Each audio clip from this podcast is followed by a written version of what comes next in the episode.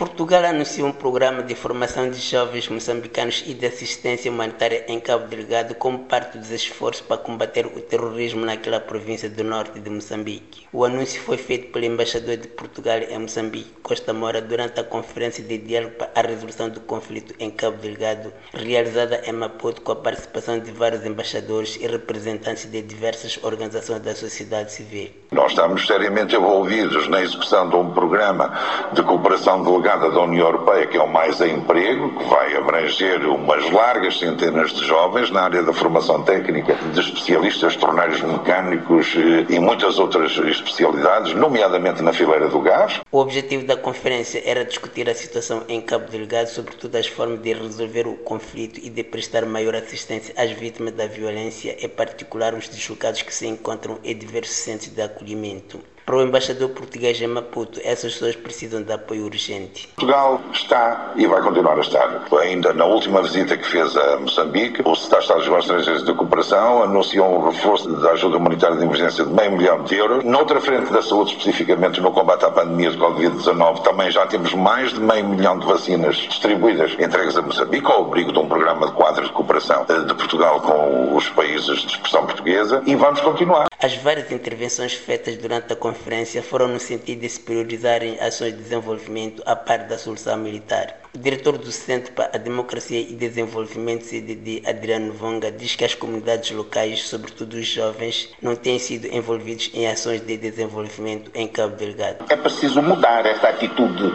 pública do poder em relação às comunidades e compreender que as pessoas que estão a perpetrar violência, algumas delas são filhas daquelas comunidades. E abordar-se os problemas do fundo, que tem que ver com o desenvolvimento, a oportunidade de as elites também locais, não aquele local eh, baseado em Maputo, falo do local local, ter a oportunidade de participar eh, e se beneficiar, criar condições para que o desenvolvimento vá sendo partilhado. Entretanto, Dercy Alfazema, do Instituto para a Democracia Multipartidária, alerta para o risco de os insurgentes infiltrarem nas comunidades face à intensificação das operações militares. É necessário reforçar a vigilância, defende Temos uma situação da população que está ainda em permanente movimentação, mas também temos os terroristas que estão numa situação eh, idêntica. Portanto, o risco de infiltração é sempre maior. De Maputo para a Voz da América, Ramos Miguel.